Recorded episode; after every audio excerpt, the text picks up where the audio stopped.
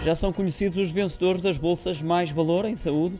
Este ano distinguem projetos focados na transição digital no que diz respeito à área da saúde. Para além da distinção, os premiados levam ainda 50 mil euros cada.